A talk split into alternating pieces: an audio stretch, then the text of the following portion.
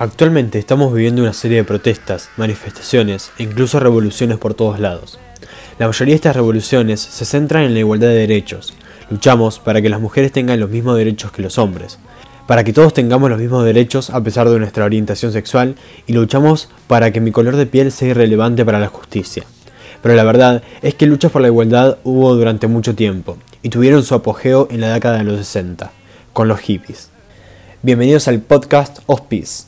Hoy, el movimiento contracultural hippie.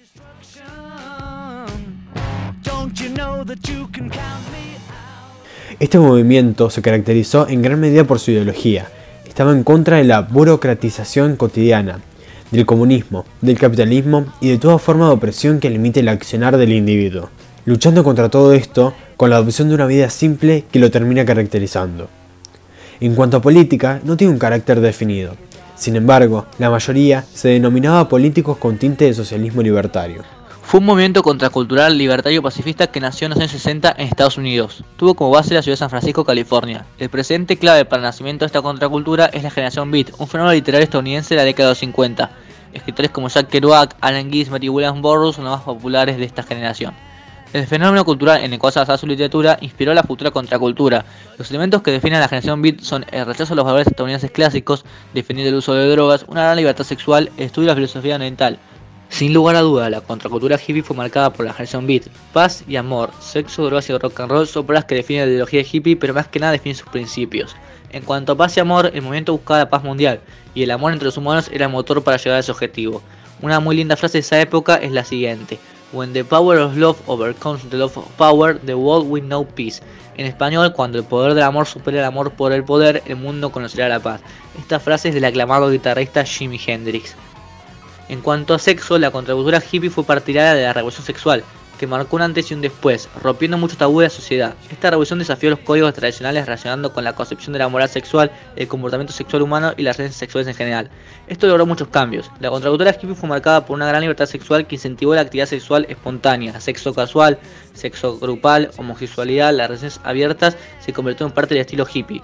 En cuanto a drogas, es de público conocimiento el abuso de estas por parte de los hippies.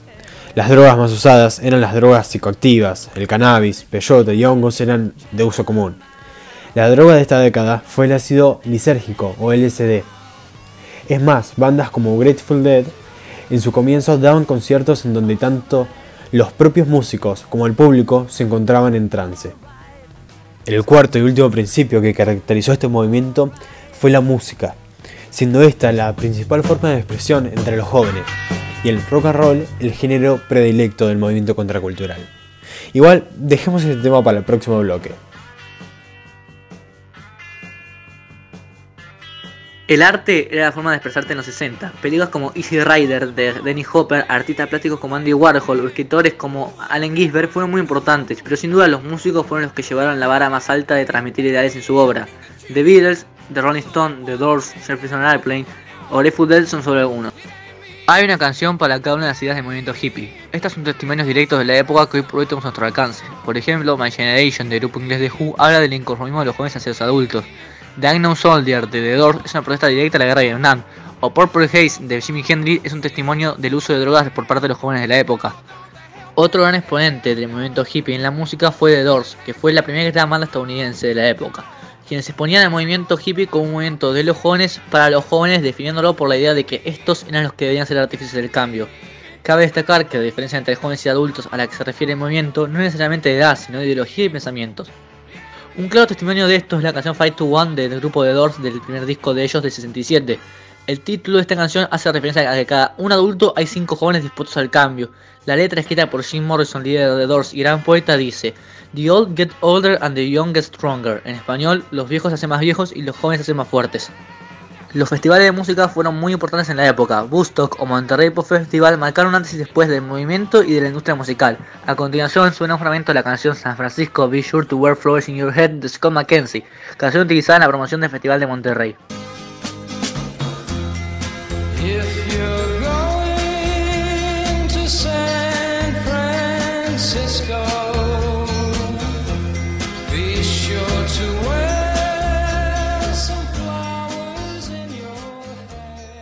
Se puede considerar como el pico del movimiento hippie al llamado Verano del Amor, que fue un festival y concentración hippie que tuvo lugar en 1967 en San Francisco, donde se reunieron varios cientos de miles de personas. Asimismo, mucha gente considera al otro gran festival de la época, Woodstock, como el inicio de la caída del movimiento hippie, por el hecho de que ocurrieron tres muertes en este festival, una debido a la sobredosis de heroína, otro por la ruptura de apéndices y la última por un accidente con una máquina vial, el auge de la contracultura fue bajando.